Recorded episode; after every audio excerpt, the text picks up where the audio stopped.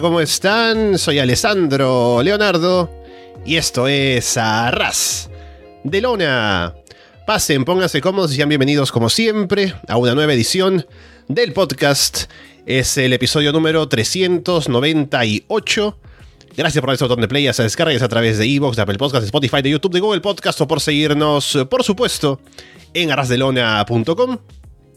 Y es el primer episodio clásico, ahora en el 2023. Y como es habitual debido a las fechas, estamos en el episodio dedicado al evento más grande del año de New Japan Pro Wrestling, que es Wrestle Kingdom 17, del 4 de enero en el Tokyo Dome. Así que vamos a ver qué nos ha dejado este show, que siempre deja cosas para comentar. Este año había también combates importantes, el regreso del público que, pudiendo animar no solamente con aplausos como era durante los últimos tiempos, en Japón en general. Así que vamos a entrar en detalle sobre lo que fue Wrestle Kingdom 17. Y para eso tenemos por aquí, como no era de otra manera, a Gin Malcabar. Gin, ¿cómo estás? A ver, Gin, ¿estás ahí? Estoy, estoy. Ya, perfecto, dale. Se había cruzado el audio, dale.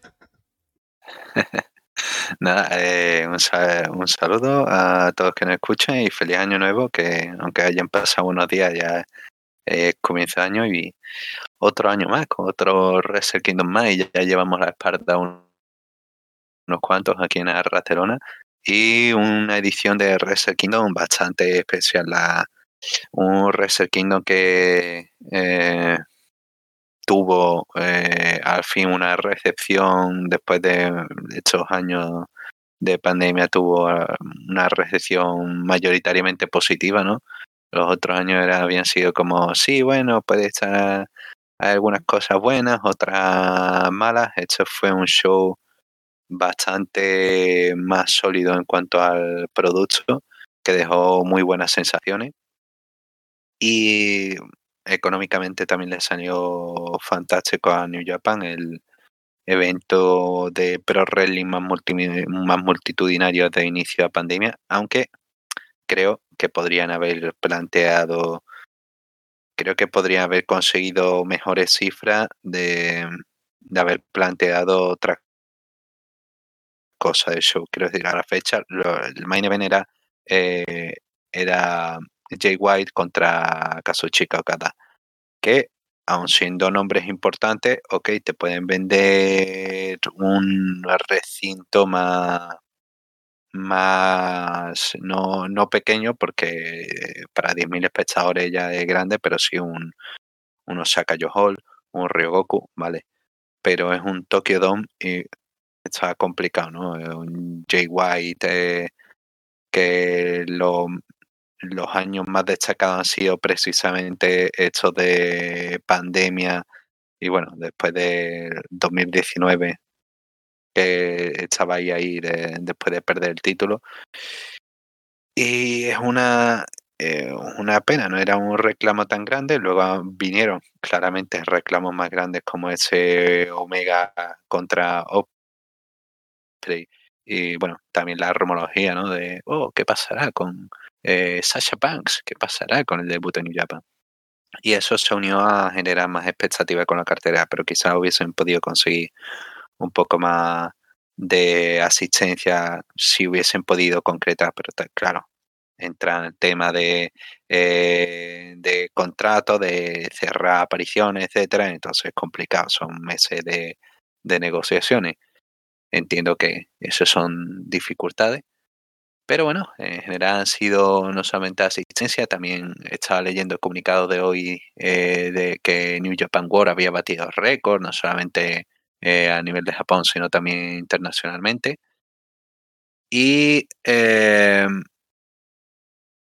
un, eso, una estructura de show bastante buena, minutaje, encuentros cortos, simples, sencillos de ver la mayor parte, salvo las luchas más importantes y sí, se sintió todo bastante más hasta la hasta no fue un show modesto, ¿no? Como los que habíamos visto en época de pandemia, que tenían eh, cuatro pantallas y poco más. Era un show grande, mm. múltiple, ya el, a mí me encantan las entradas, ¿no? Cuando preparan así para shows especiales. Y esta de Wrestle Kingdom se, sube, se sintió especial con mm, varias pantallas así en grande. Era, era tremendo. Eh, sí, todo en general se sintió más grande. Creo que puse un tweet que, eh, como resumen, era mejor de lo esperado. Esperaba cosas buenas, pero fueron bastante mejores de las cosas que esperaba en su mayor parte. Bien, vamos entonces con todo lo que dejó este Wrestle Kingdom, empezando por el pre-show, que dejó un par de cosas interesantes.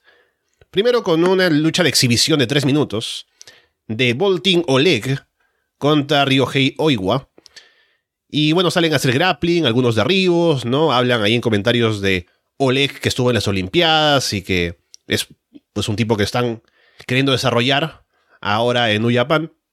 Y que tenía esto para básicamente exhibirlo, ¿no? Pues presentarlo como un proyecto a futuro, básicamente. Y luce bien en lo que tienen que hacer, que es solamente ahí hacer un poco de llaveo y no mucho más. Oleg tiene la única cobertura casi al final, pero es empate por tiempo. Así que, ¿qué te pareció esta exhibición de Bolting Oleg sobre todo? Eh, eh, te comento un poco de background porque es interesante. Eh, New Japan quiere hacer la gran estrella con Oleg Bolting con el asunto de que, bueno, New Japan tenía una, una subdivisión que era para gente de Olimpiadas, etcétera, lo convirtieron en el Team New Japan. El Team New Japan está liderado por Yuji Nagata, que son varios atletas de diferentes nacionalidades, en los cuales, bueno, eh, sobre todo de, lucha greco-romana eh, y lucha amateur. Y Oleg Polting era la gran promesa que tenían para las Olimpiadas de Japón de 2020, pero no llegó a clasificar. Aún así ha ganado eh, campeonatos en Japón, ha ganado el, de, Kazajistán, ha ganado el campeonato nacional de Kazajistán. Y alguien que tiene mucha, deposita mucha confianza, que Yuji Nagata ha estado tiempo y tiempo eh, exprimiéndolo. Este es el mismo programa que llegó al, al, debut, que llevó al debut de Tomoyuki Oka, ahora Great Okan, y otros talentos que se han formado ahí. Y eh, la gran, la siguiente gran estrella que parece que van a ir con todo es con Volting. Y sí, una presentación se le ve bien de físico, se le ve bien por lo poco que pudimos ver de llaveo, pero va a necesitar hecho este año, ¿no? Al menos de, de, de, pulido de combate John Lyon, de estar ahí en gira, de estar tratando más con diferentes talentos y sí, me, me, gusta por el momento, se siente como talento con futuro, promete y espero que puedan hacer buenas cosas con él. igual también, bueno, ya lleva, ya lleva meses trabajando y se le vio confiado y sobre todo, bueno, le das esa opción ¿no? a alguien como, como igual con John Lyon que ya tiene buena base para hacer que Volting se sienta más importante. Y sí, eh, veremos a ver si le dan un push más rápido, porque parece que todo indicar que va más en esa línea. Sí, seguramente que se tomarán las cosas con calma. Y en cuanto a lo físico, a lo mecánico, ya por las bases que tiene, me imagino que no habrá problemas en poder pulir y construir a partir de allí. Habrá que ver con el tiempo que también se puede adaptar en los otros aspectos, ¿no? De conectar, de contar historias, de manejar otros temas del wrestling, pero ya eso se verá. Igualmente tengo confianza en New Japan porque tienen un, tienen un buen historial de desarrollar talento que llega lejos desde sus John Lions, así que habrá que ver cómo le va, pero creo que es, es un buen proyecto, así que habrá que ir siguiendo cómo va en su evolución. Luego tuvimos el New Japan Rumble, que era que los últimos cuatro que quedaran en el ring iban a estar luego para la competencia por el título King of Pro Wrestling, ¿no? Así que bueno, eh, es un Royal Rumble básicamente, como ya sabrán. Eh, puntos importantes. El show empieza con Hikuleo. Hikuleo en un momento sale del ring por encima de la tercera cuerda para perseguir a Show afuera. No lo cuentan como eliminación, pero me imagino que fue un botch. Evil es el primer hombre eliminado. Kenta llega haciendo Power Walk, así como si fuera Santino Marella. Genare entra a pelear con Ishii. le aplica una Blue Thunder Bomb, cubre, pero Great Okan rompe la cuenta por algún motivo, a pesar de que son equipo, ¿no? Con Genare, así que también parece un botch. Easy se va eliminado temprano también. TMDK se combinan para eliminar gente. El fantasma elimina a Genare pellizcándole los pezones. Shingo Takagi y Taichi tienen un duelo. Eliminan a Taichi entre cinco personas. Y al final falta solo una eliminación. Los que quedan son Shingo, Fantasmo, Sho, Toruyano y Great Okan. Shingo empuja a Fantasma en el filo del ring. Fantasmo salta a la barricada como si fuera John Morrison para sobrevivir y ahí regresa con ayuda de sus amigos. Pero Shingo al final termina eliminándolo igual. Y quedan los cuatro: Shingo, Sho, Yano y Great Okan para New Year's Dash. Sí, eh, la verdad que se ha convertido en una buena tradición en New Japan Rambo de, Wrestle Kingdom para tener sobre todo toda esta cantidad de talentos que no tienen oportunidad, que no tienen espacio en la main card y que tienes que encajarlo aquí. Talentos que sí, quizás son de un perfil más eh, importante o que han tenido un buen año como eh, Taichi, como bueno, Shingo, que de Main Event veía el comentario, ¿no? De ha pasado de Main Event de un Wrestle Kingdom a pre-show de otro. Pero bueno, ya veremos que le esperarían cosas a Shingo. Y eh, sí, hay diferentes, hay diferentes detalles. House of Torture teniendo eh, protagonismo a pesar de, eh, de, de terminar eliminado, ¿no? Casi todo. Pero bueno, eh, los presentaron bien y quedan protegidos. Es curioso la, la situación de Evil. Creo que Evil está en una situación donde puedo, donde puedo compararlo con Llano. No es de por sí una amenaza para el resto de talento, ¿no? No es una amenaza directa, por ejemplo, para un Okada, pero puede tener una victoria y se ve creíble. Eh, entonces, ese es un poco, está entrando un poco en ese ah, en, esa línea de agente de caos, ¿no? De, de que puede, puede en cualquier momento puede dar un resultado sorpresivo. Y aquí no fue, simplemente fue para dar algo más de protagonismo y tener un, una serie de una serie de interacciones que me parecían bien llevadas. Eh, sobre todo, bueno, Rocky atacando a Shaw, continuando la historia, me parecen los buenos detalles así eh, bien hilados.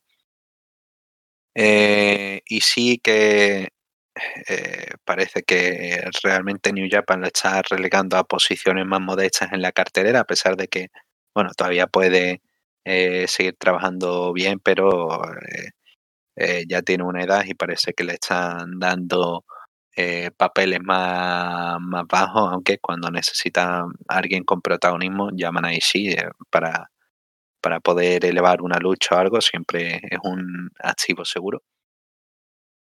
Y eh, Hikuleo, que también tuvo bastante importancia durante el encuentro y alguien que ha mejorado bastante durante el último año y bueno, salió esas informaciones, ¿no? De que también le interesa a cierta empresa de Connecticut.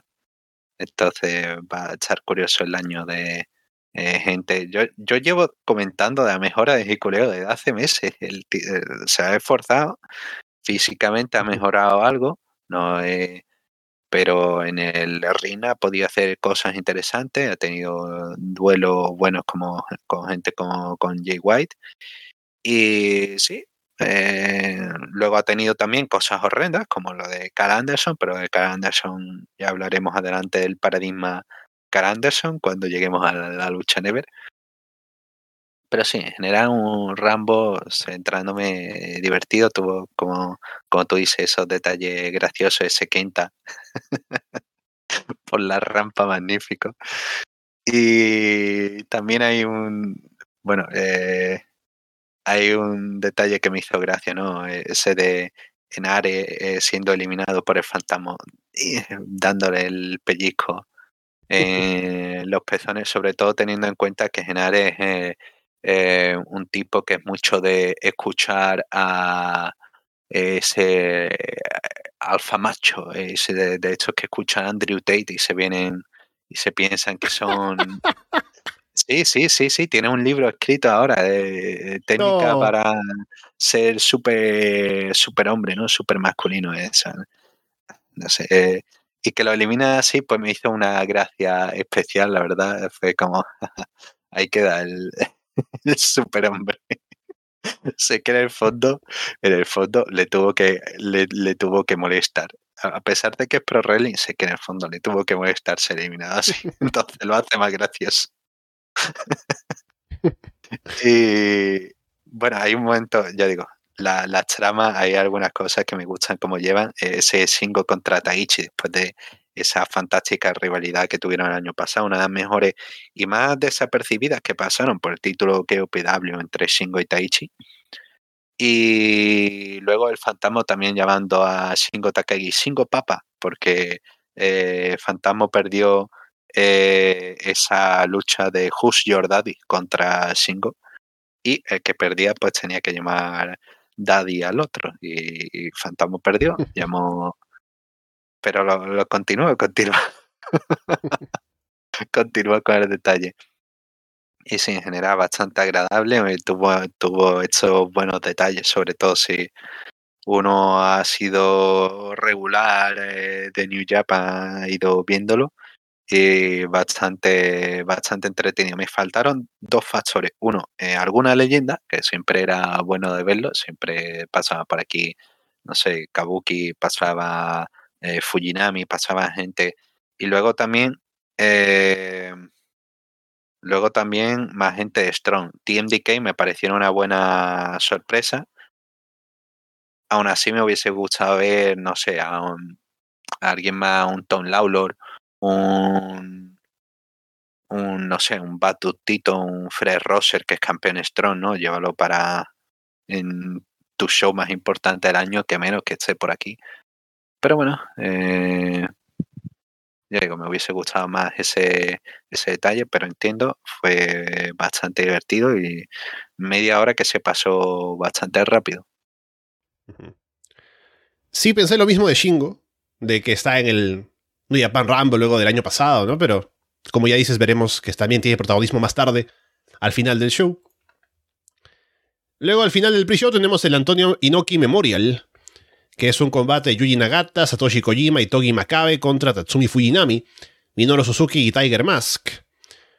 Fujinami atrapa a Nagata con un Dragon Screw, con eso dominan a Nagata. Kojima entra a golpear a Suzuki con chops, detienen a Kojima también. Tiger Mask aplica un Tiger Driver. Fujinami le aplica el Dragon Screw a todo el mundo. Tiger Mask intenta algo al final subiéndose a la espalda de Makabe, pero no lo hacen bien y se cae.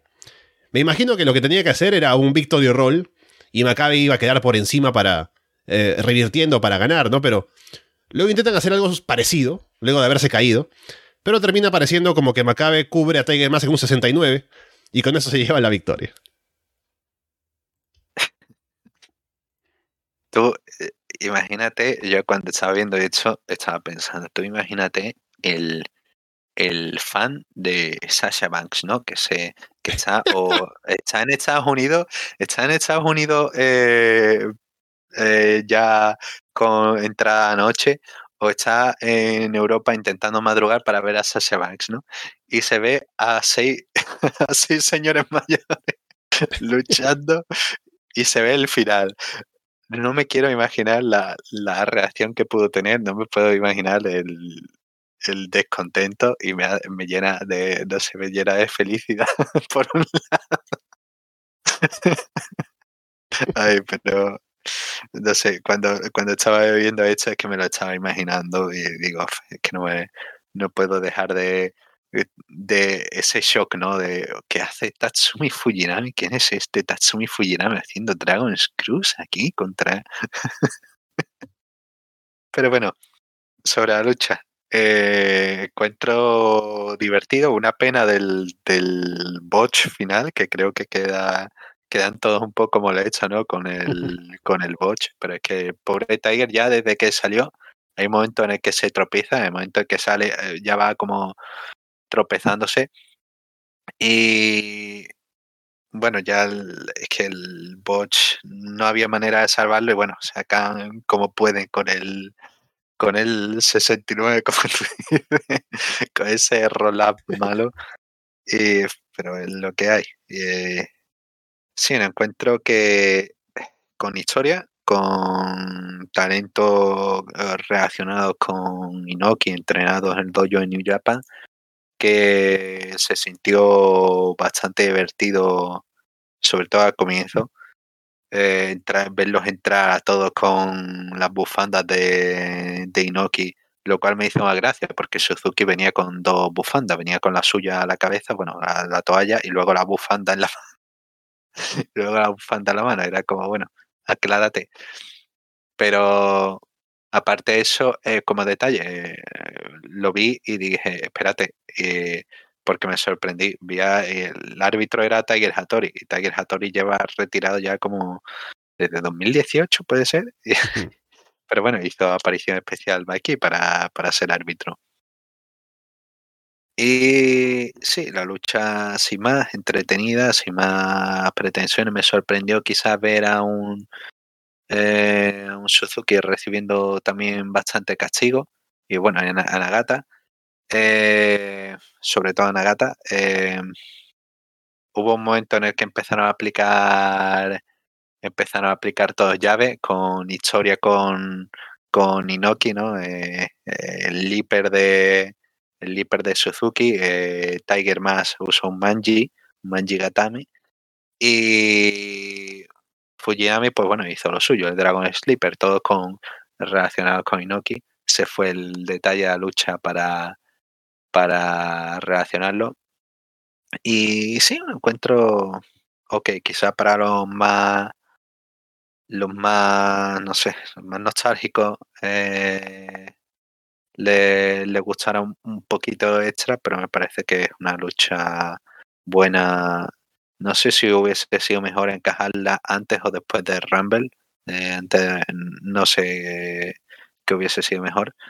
Pero sí, entretenida y una lástima. Es que el, el, el botch es lo que la ensucia el encuentro. Y sí. sí, como último detalle, ese Tatsumi Fujinami que sigue todavía a pleno ahí todavía sigue trabajando a pesar de su edad, a pesar de los 70, creo que tenía. Eh, y eso, hace nada tuvo un encuentro recomendado contra Tanahashi en, en Tradition, en su empresa. Así que sí, un encuentro sin más. Bueno, luego Fujinami hizo la promo para mandar a la gente contenta y, y se anunció la película de sobre la vida e historia de Antonio Inoue. Así que bueno, mm. todo todo este segmento sobre, sobre Inoki quedó bien hilado más o menos, a pesar de que eso al final de la lucha se veía un poco molesto a, a la gente con el final, se veía a Togi Makabe como, ¡ah! vaya. Sí, porque bueno, el, el, atractivo de la lucha es verlos ahí, verlos haciendo equipo, ¿no? Un poco los greatest hits, aunque no tanto porque no dura, no es tan extenso el combate. No hay espacio para que todos se luzcan, ¿no? Está Fujinami con los Dragon Screw y demás. Solo el final fue lo que lo manchó. Pero estuvo bien para lo que tenía que ser. Y me gustó también tener ese duelo breve de Suzuki contra Nagata, porque cuando yo empecé a ver New Japan, sí. tenían ellos esa rivalidad y me lo recordó, así que bueno, tuvo su momento también gente, ahí un poco para, para ver eso. La gente reaccionó bien. Uh -huh. bueno, eh, cabe indicar que aquí la gente podía gritar, no podía gritar demasiado eh, prolongado en el tiempo, pero podían hacer wow, podían reaccionar, podían podía haber voces, ¿no? Y ahí, en ese momento en el que salen eh, Suzuki contra Nagata, la gente se viene arriba. Ya entrando en el show principal, tenemos el título Junior de parejas IWGP. TJP Francesco Akira contra Leo Rush y Joe. Joe empieza lanzándose sobre TJP y Akira cuando van entrando. TJP y Akira le aplican el alley-oop en la rampa a Leo. Dominan a Joe en el ring. TJP levanta a Kira sobre sus hombros y lo lanza desde el filo del ring hacia afuera sobre Yo. Leo vuelve al ring, sangrando desde la, frente y hace el comeback. Leo le aplica a Kira un kill switch con un giro. Leo y yo, y yo le aplican el trick a Akira. TJP le aplica un Mamba Splash y Detonation Kick a Yo, pero cuenta en dos. Le aplican otro trick a TJP, pero Akira llega a romper la cuenta. TJP termina atrapando a Joe en un small package al final para llevarse la victoria. Este es el opener que yo quería ver algo que fuese eh, con energía, que fuese rápido, pero que también tuviese una, un puntito un puntito extra que al final se lo añadió Leo Rush. Leo Rush eh, me parece la mayor, quizá la mayor estrella que sale del encuentro, a pesar de que eh, se dejó la cara, literalmente está fuera del Battle of Los Angeles y eh, por, precisamente por ese mm. spot en la rampa. Y no tiene la cara fracturada, no tiene ningún tipo de fractura, pero sí eh, no, puede, no puede luchar. Y es que es una pena en el spot, se ve como el momento pues no para bien con las manos, no llega con las manos a, a protegerse bien hacia la cara y es que se, la, se come la rampa derecha quizá el Blade Job hubiese sido el entendible, pero es que el pobre acabó fatal y aún así siguió con la lucha y bueno, hubo algún momento donde falló, ¿no? Como intenta un, un rush Un rebote en las cuerdas, ¿no? Sí, sí, sí, Y se resbala un poco, pero no sé, me parece entendible al menos. tiene el dolor en la cara continuo, sangrando, que seguramente no podría ver ni bien. me parece hasta lógico, me, parece sorprendente todo lo que pudo hacer durante la lucha. No, y es más, después, más tarde en el combate sí lo llega a hacer eh, y lo aplica bien, así que. Hasta agregó eso, ¿no? Que fallara al inicio y luego que lo hiciera bien, así que no sé si. O sea, yo me creo que no estuvo planeado y que realmente falló la primera, pero quién sabe. Y eso, ambos equipos se enfrentaron ya en la Super Junior Tag League y se le veía buena química y aquí volvieron a repetirlo. Hay un momento en el que la gente reacciona mucho que es el eh, TJP aplica el face wash, ¿no? El, la, cuando empieza a restregar el zapato contra el rival en la cara en el esquinero, que es el movimiento, eso lo, lo aplica Shinjiro Tani, el movimiento, y claro, cuando lo hace, el público empezó a reaccionar fantástico, empezó, oh, empezó a seguir el movimiento. ¿Por qué el movimiento de Shinjiro Otani? Y porque el pobre Otani está en una situación complicada después de ese accidente que tuvo en el show de Zero One en, a principios de 2020, que mm, está ahora mismo en cama paralizado. Y bueno, eh, fue un buen, un buen momento ahí en recuerdo a Shinjiro Tani dentro del show y la gente reaccionó. Y no sé, supongo que sí, porque TJP ha visto bastante Pro Wrestling de Japón, ha visto bastante New Japan, se esperaría reacción, pero no sé si se esperaba una reacción tan, tan grande, porque a la, gente le encantó, le encantó el, el recuerdo a Tani. Y Sí, es que la, lucha tuvo todo, fue entretenida, fue bien llevada, bien de ejecución. Catch, eh, Tutu se muestran eh, eh, como un buen equipo, se muestran como un... se muestran como lo que necesitaba la división peso junior, ¿no? Que eh, por pareja que llevamos con ilusión, ¿no? De ojalá haya una división algún día, ojalá haya algo. Y al fin tenemos unos campeones que parecen más o menos que pueden mantenerse. Me gusta el trabajo de, de TJP y de Akira, siempre el uno buscando al otro. Y, con cualquier rival eh, pueden pueden adaptarse perfectamente el, equipo que, uno busca eh, tener en es la, pareja, bueno, el rival, ¿no? Perfecto.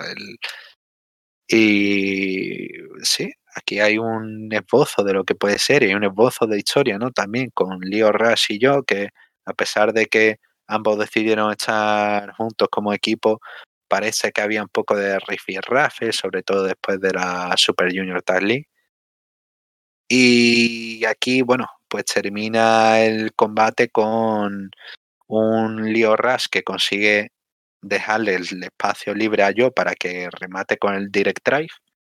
yo quizás se lo piensa demasiado y TJP sorprende a yo con el roll-up.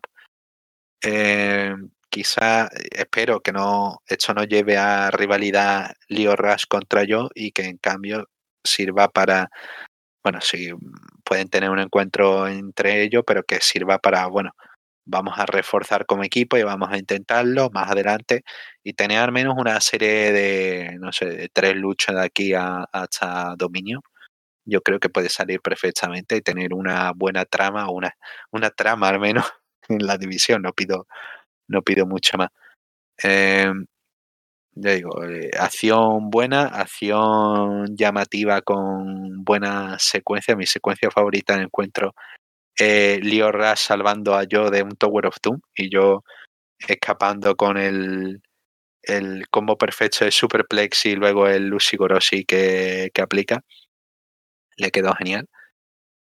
Y sí, tengo, tengo ganas de ver qué, qué puede haber. Estoy interesado, lo cual es mucho más de lo que esperaba decir para, para yo y para TJP, para, para estos talentos en 2023 que no, no son especial al santo de mi devoción, porque, bueno, yo el pobre cada oportunidad que ha tenido, pues no lo ha aprovechado.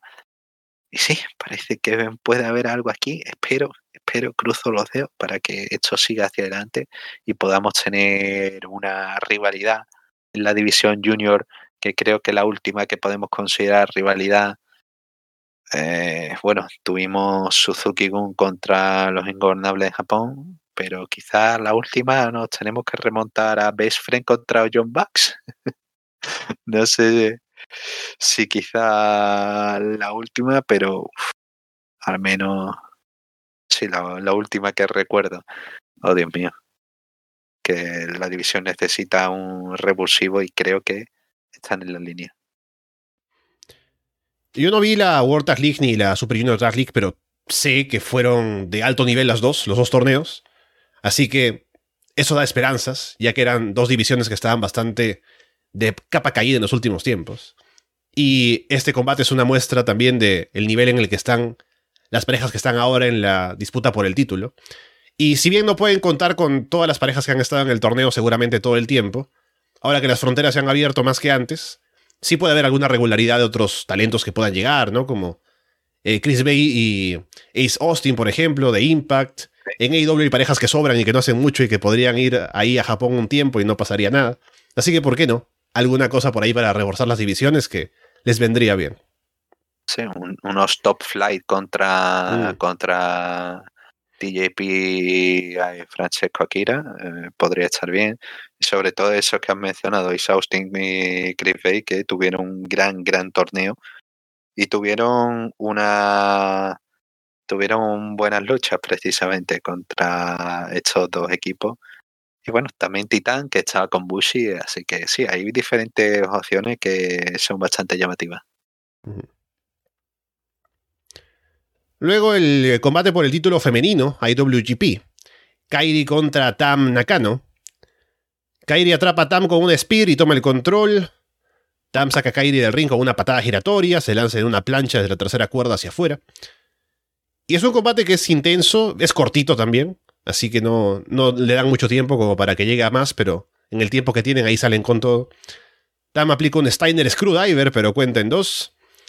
Kairi tumba Tam con un spinning backfist un par de veces y al final remata con el Insane Elbow para llevarse la victoria.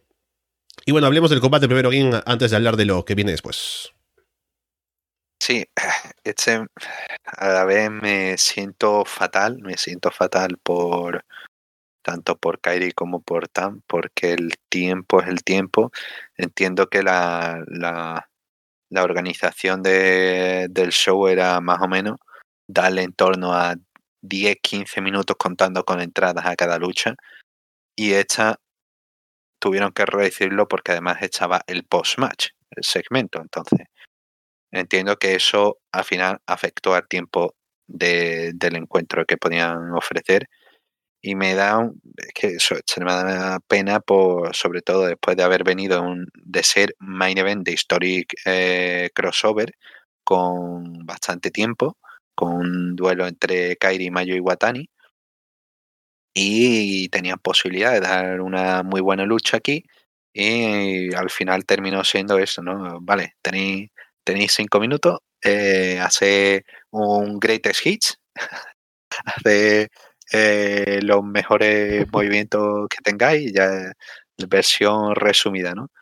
Aún así, para el tiempo que hicieron, hicieron lo mejor posible.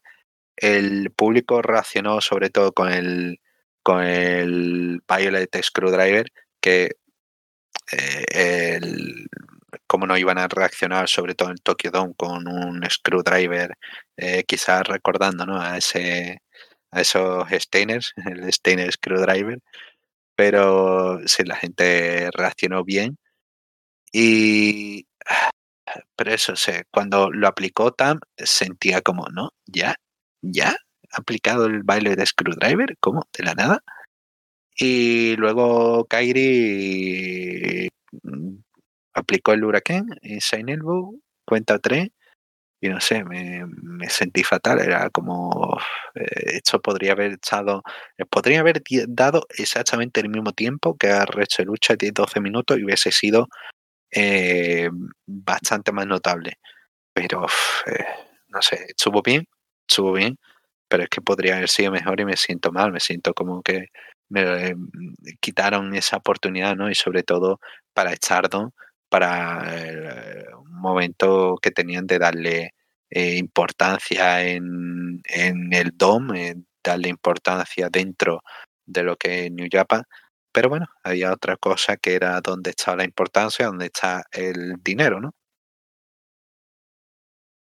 Sí, y nunca mejor dicho porque lo que viene después es el debut de la ex Sasha Banks, que ahora viene con el nombre de Mercedes Monet, no con la Y de Money, sino Monet, pero suena parecido, que aparece luego del combate y ponen el video en la pantalla, ¿no? Un poco para hacer la intro. Y cuando sale la cara de, Mercedes, la gente reacciona, ¿no? Porque la reconocen, ¿no? Y es la sorpresa. También, no sé qué tanto los rumores hayan sido también parte de lo que se hablaba ahí en Japón, pero estaba bastante en la prensa, me imagino que también por ahí habrán sabido todo lo que se estaba comentando del debut de Sasha. Y entra ahí para encarar a Kairi.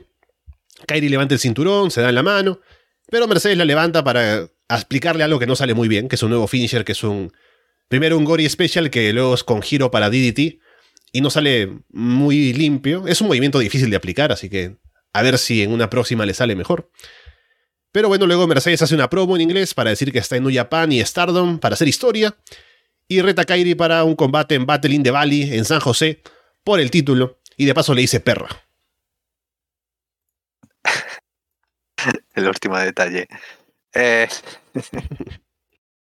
hay un mini debate de un minuto de Dave Mercer en, la última edición de, eh, no sé si ha sido en la última, en Observer mm. Radio con Álvarez, donde eh, Brian Álvarez comenta el, el nombre Mercedes Monet.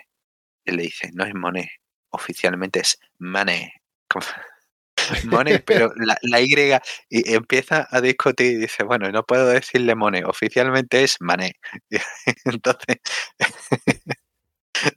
nos vemos obligados a, tener que hacer la entonación, ¿no? Porque no es, no es Monet, es Mané. Es para hacer el money, pero es, es muda, la Y es muda. Y sí, como tiene la super presentación de Mega Estrella, verdad que Sasha no ha sido para nada eh, no ha sido para nada discreta con las apariciones. Bueno, Mercedes no ha sido para nada discreta. Se ha llevado a todos sus amigos, a, todos sus amigos posibles. Bueno, estaban los rumores, estaba allí Naomi, estaba Bailey, está eh, Samurai del Sol, toda, toda la gente, todos amigos se los había llevado. Entonces era un secreto un poco a voces, pero así el público reacciona bien con la aparición. Ahora bien, hay dos puntos que me, parecen lógicos eh, de, ver. Uno, eh, normal que si haces una promo en inglés eh, ante un público mayormente japonés, pues no vayan a reaccionar. Y dos, lo comentaba Fumi Saito, que es historiador y bueno, y periodista de Pro Wrestling japonés, comentaba cómo eh, la base de fan de New Japan y de WWE realmente no, no se superponen tanto. Entonces, no sé cuánto éxito puede tener Mercedes en Japón. Pero bueno, presentación, al menos la presentación le reaccionaron. Luego el botch, que es un poco la nota amarga, eh, que yo creo que se debe a que tiene unos tacones que son altos como... No sé, eh, eh, increíble con el State. no, y además me puse a pensar eso, ¿no? Porque Kairi es chiquita también, o sea, no es muy alta, pero estaban como a la misma altura con los tacones de Sasha, ¿no? Es como que tan pequeña era Sasha, no, no me había fijado en eso. Pero, no sé, si se me ocurre hacer un movimiento tan complicado de ejecutar, porque e, es, complicado de ejecutar el, movimiento, lo que tú comentabas, un Gori transformándolo a DDT. y pienso, oye, mira, voy a usar los tacones más altos del mundo en una lona que quizá esté un poco, eh, quizá mm. deslice un poco. Eh, no sé, no, creo que hubiese sido un poco mejor planteado algo más modesto, un DDT para guardárselo sobre todo de, de cara oh, puede dar una sorpresa en Battle of the Valley con el movimiento. Pero bueno, ahora ya sabemos cuáles son las intenciones que tiene el movimiento, sabemos que quiere hacer los finisher y esperemos que le salga mejor. Y sí, tendremos un show interesante, ese Battle of the Valley, que tiene su primer, primer encuentro confirmado, a pesar de que hay dos eh, en spoilers, que no sé si quieres que lo, comentemos, a pesar de que haga alerta spoiler. Sí, sí, dale, dale. Yo no he visto nada, pero acá me entero también de todo. Son por los spoilers de New Japan Strong, saldrán básicamente en el próximo episodio de New Japan Strong, pero los encuentros confirmados son Jay White contra Eddie Kingston y Fred Rosser defendiendo el campeonato Strong contra Kenta. Entonces, sí, se va formando una cartelera interesante y sobre todo veremos si le dan el si le dan el main event a Mercedes Monet o a Monet o a no sé, a ver qué, qué tal cómo lo organizan, porque luego también va a estar Okada por ahí. Entonces, eh, no creo que haya defensa del título, pero eh, a ver qué, qué pasa. Y sí, se presenta interesante. Veremos qué puede hacer Mercedes, si solamente New Japan, si Stardom, y veremos cuál es el futuro. O si quizá otras empresas. Sí, estoy viendo aquí en Cage Match, porque no me pude quedar con la duda. Kairi mide, según dicen aquí, 1.55 y Mercedes mide 1,64, ¿no? Yo digo, en serio, me han engañado mis ojos con lo que he visto ese día, con los tacones y estaban cara a cara, pero bueno, ahí están los datos.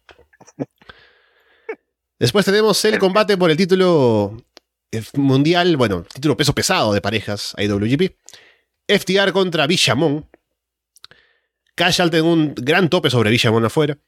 Dominan a Goto, Yoshihashi hace el comeback. FTR bloquean el Shoto, le aplican el Big Rig a Goto, pero Yoshihashi rompe la cuenta. Yoshihashi sale del ring en un suplex con Cash. FTR le aplican el Spike Pile Driver a Yoshihashi.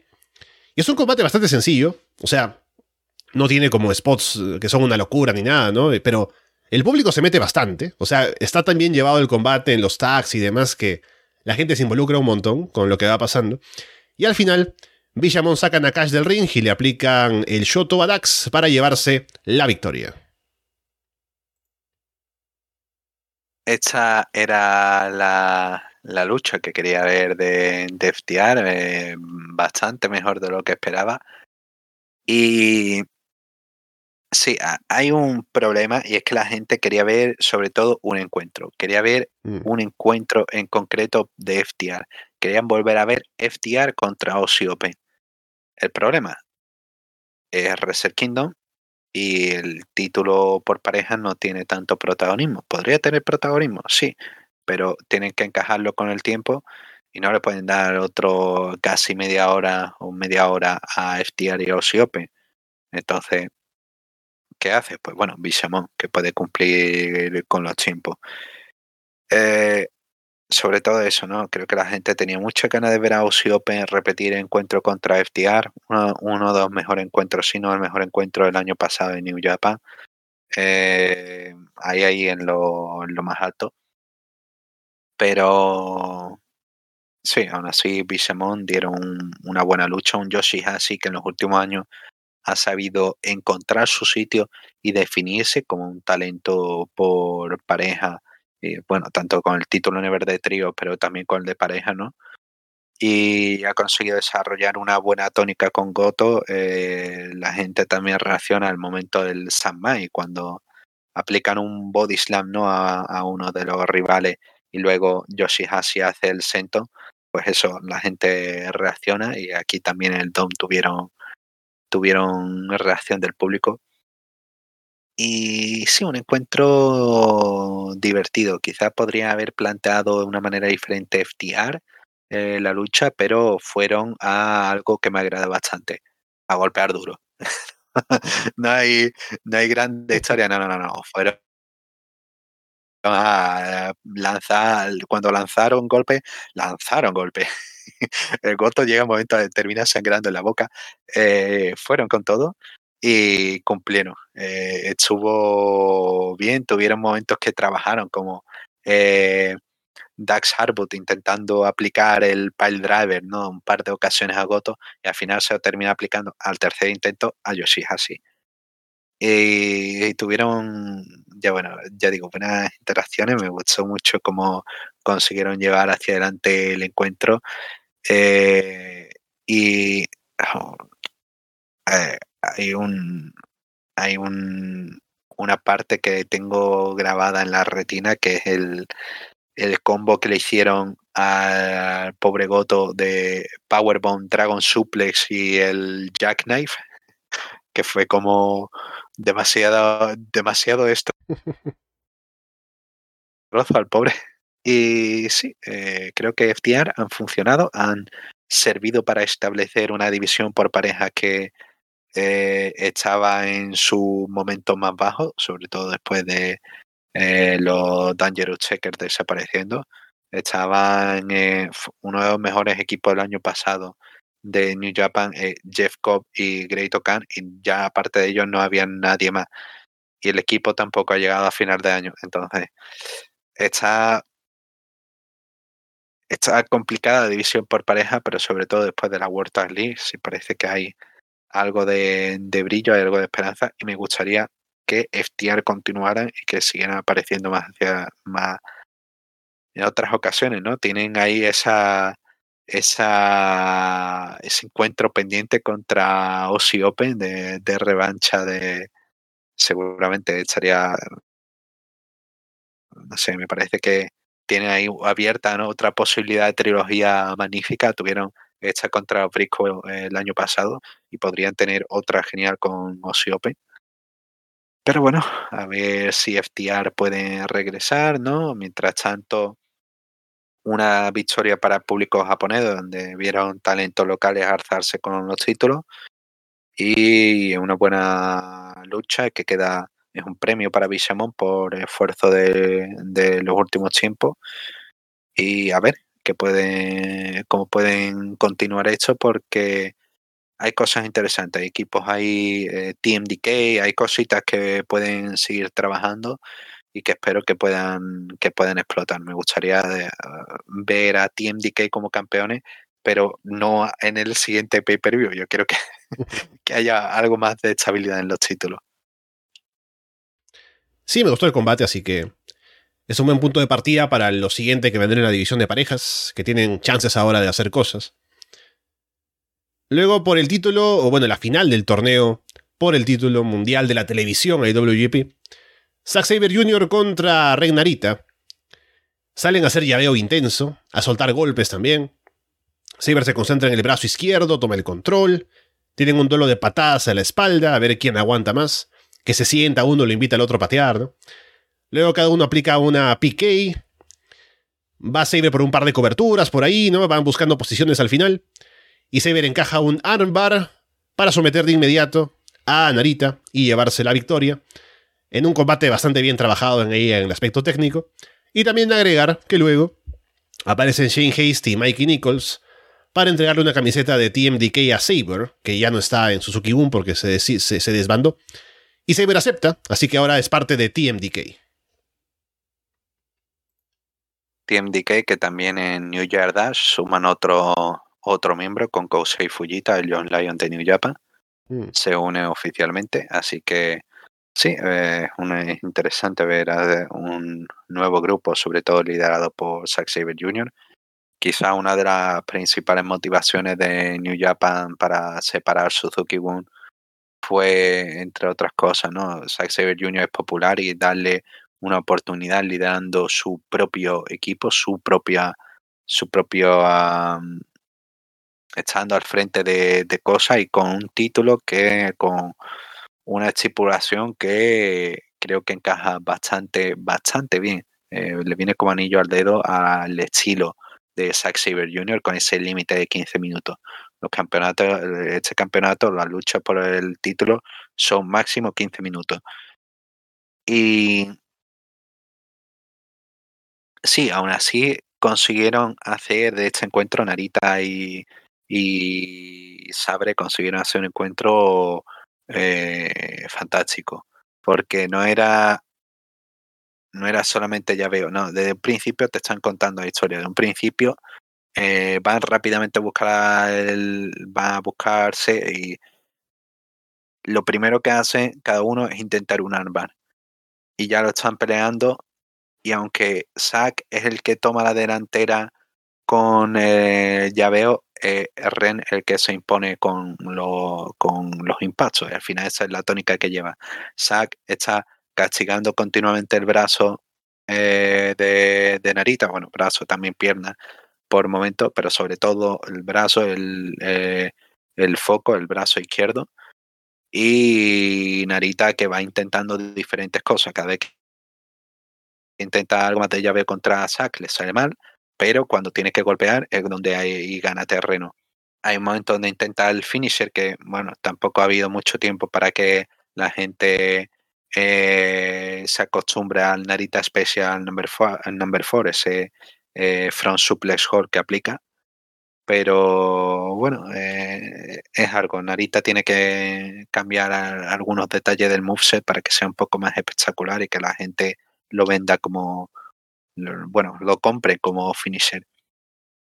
Y eh, sí, es un sack dominante que intenta eh, sorprende incluso con cuentas rápidas y pero nada al final eh, Narita entra en el juego de Zack y Zack eh, le sorprende con ese armbar para el brazo que le ha estado trabajando durante todo el tiempo y hace que se rinda rápidamente eh, fantástico, bien llevado, corto, dulce, esto es lo que quieres ver. Zack le viene eso, fantástico el, estilo del, título porque es lo que quiere sacar, ¿no? Alguien que tenga eh, llaveos y que pueda sacar cuentas rápidas de la nada, ese es Zack Saber Jr.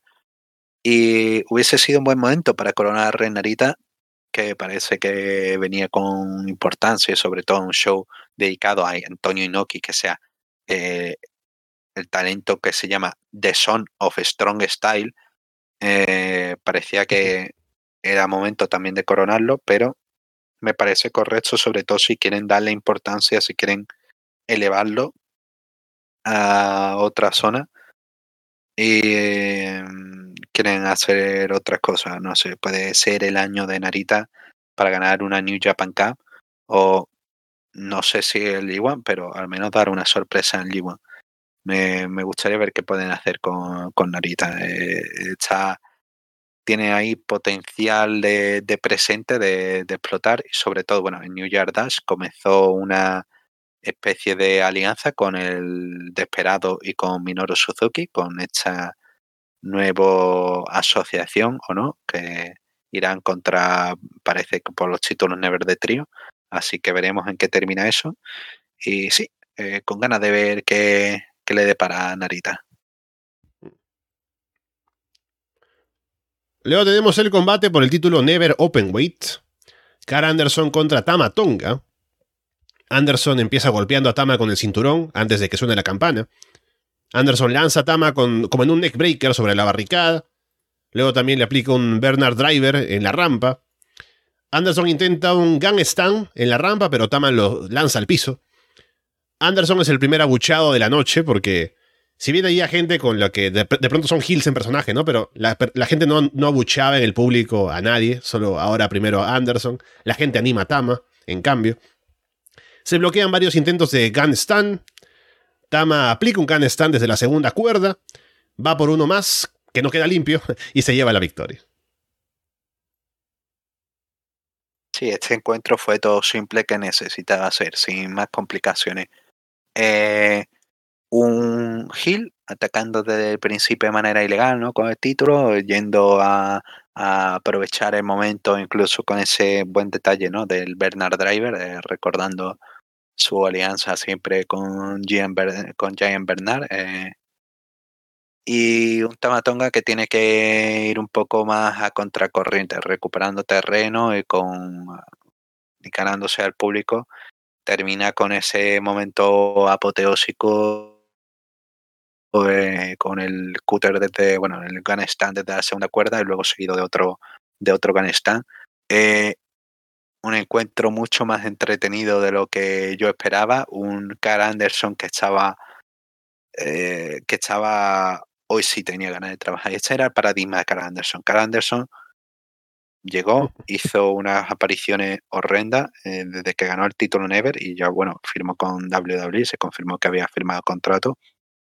Hizo un encuentro lamentable contra Tanahashi, ya hay que para ya hay que ser de cierto nivel para tener un encuentro malo con Tanahashi.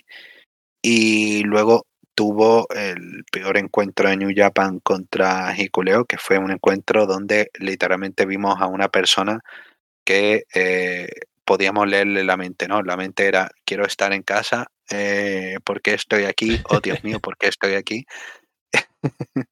me están pagando, menos mal que me están pagando. Y aquí al menos lo intentó, aquí al menos hizo algo y fue y permitió que, que Tama tuviese su oportunidad.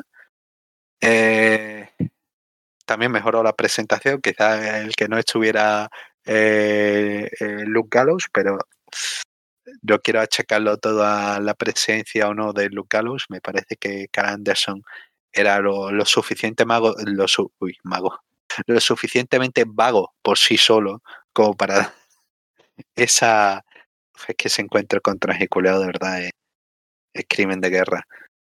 Pero uff, eh, sí, aquí estuvo siendo Carl Anderson, siendo el Carl Anderson que yo echaba de menos, no quizás su mejor versión, pero sí al menos más consistente.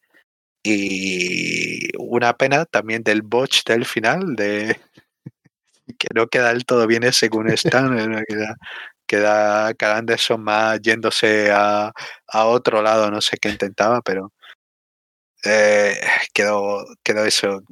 Ese un momento, como luchador, quizás te, te planteas en ese punto ¿lo vuelvo a repetir? ¿O lo dejo así y seguimos para adelante? Creo que aquí hubiese estado bien que Tama hubiese tomado la opción. No, mira, voy a rematar con un tercero y ya creo que hubiese quedado mejor. Pero bueno, eh, había un comentario de WWE, ¿no? Para cuando no había un movimiento, he didn't get all of it, ¿no? Eh, el comentario estrella, pues aquí eh, se puede aplicar. Y vaya, eso, una... ¿Podría haber sido peor? Podría haber sido bastante peor. Pero bueno, fue bueno, fue corto y fue intenso. Fue lo que quería ver. Y adiós a Carl Anderson durante un tiempo. Eh, tras la lucha en bastidores hizo el turn face y felicitó a Tamatonga. Eh, eh, lo abrazó como hermano de, de amigo de, siempre y nada, y parece que queda la historia de Carl Anderson en New Japan, poniendo over a un Tamatonga que queda en una buena posición como Babyface, que ha estado funcionando bastante bien. En 2022 ha sido un año de descubrimiento para los Guerrillas of Destiny como Babyface. Y ahora parece que lo siguiente que le espera a Tamatonga es una rivalidad contra el Fantasma. que también me llama la atención porque es otro de esos talentos que han aprovechado 2022 para mejorar bastante. Entonces sí, puede, puede esperarnos algo bastante entretenido. El título Never parece que tiene, parece que no está en sus horas más bajas. Todavía, todavía sigue la, todavía está comida el título Never. Suena bien esa rivalidad con Fantasma. Y el combate sí estuvo sólido. Creo que contaron bien la historia. Una pena que justo en la parte final se cayera por el, por el botch. Pero más allá de eso estuvo bien en lo que querían contar. Me pareció curioso pensar en que, claro, Anderson ahora está en WWE y en WWE no usa el Gang Stand por razones obvias. Y ahora si alguien ve su combate de WWE, ¿no? Viendo el combate de Anderson en Japón, a ver cómo le fue en Tokyo Dome, dirá, ¿por, ¿por qué hay un combate de Anderson en Japón basado alrededor del RKO, ¿no? Pero bueno, ahí está. Tamatonga campeón de ver otra vez. Hiroshi Tanahashi, Shota Umino y Keiji Muto contra Tetsuya Naito, Sanada y Bushi, que es el último combate de Muto en New Japan según se promociona. Muto y Sanada empiezan, que es significativo también. Sanada ataca a Muto a traición luego de que se saludan. Sanada aplica un moonsault apenas empezando sobre Muto. Muto luego quiere ir por el moonsault también, pero Tanahashi lo hace reflexionar y le dice que no se mate, por favor los ingobernables de Japón toman el control sobre Tanahashi. Shota hace el comeback. Moto le aplica un Shining Wizard a Bushi. Y Shota remata con el eh, Paradigm Shift para llevarse la victoria. Otro encuentro corto, al igual que, eh, aunque fue un poco mejor que el retiro que hizo al personaje de Green Muta en, eh, bueno, el último encuentro de Green Muta en New Japan, que fue en Historic Crossover. Y aquí eh, fue un poquito mejor, pero también fue cueto y sin mucho, sin mucho protagonismo de mutuo, a pesar de la entrada especial, ¿no? Repasando toda la historia. Tuvo sobre todo el principio. El, principio, ese, ese careo con, con Sanada, pupilo de Muto, eh, y la acompañó en eh, One, Sanada eh, cara, intento de Ace de Reserve One que no salió. Mm. Recordemos de, eh, de Great Sanada, recordemos cosas del pasado. Bueno, tiene mucha historia y de verdad me encantó el momento, del comienzo, Sanada ya aplicando el Rounding Body Press, el Moonsault. Eh, cuentado y Muto como, como loco, dice, venga, Shining Wizard, vamos a intentar Moonsault, y Tanahashi como quien eh, intenta evitar que alguien se tire desde lo alto de un edificio, ¿no? Ahí no, no, no lo haga.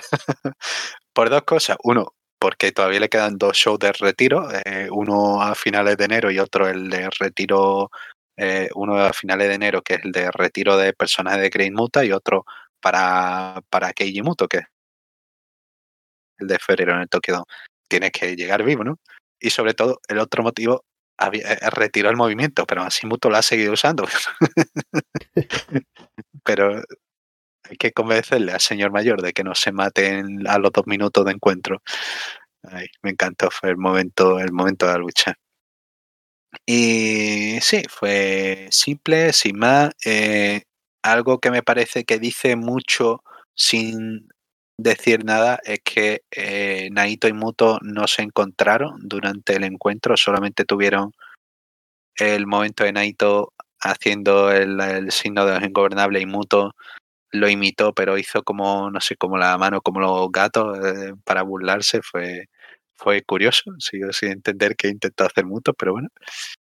Y Sí, esperaba algo más de presencia en Muto, pero venía de dar 20 minutos contra Nakamura hacía un par de días, entonces entiendo que eh, no se le puede pedir más, ya estaba cansado y que todavía eso, le quedan dos shows que tiene que aguantar el, pobre Muto hasta el final.